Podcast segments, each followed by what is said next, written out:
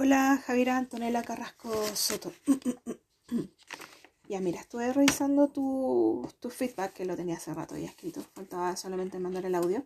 Eh, detalles, porque en general eh, son cosas minoritarias que obviamente te pueden, eh, mejorar fácilmente. Por ejemplo, palabras como today, areas, uh, antes de specific um, area. También hubo algo que una palabra que no comprendí.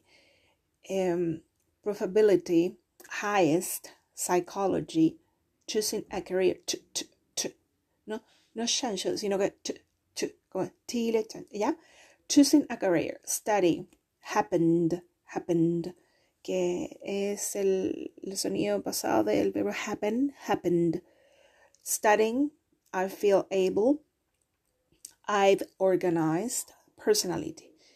Eh, así que te envío mí eh, el correo con tu retroalimentación. Que esté muy bien.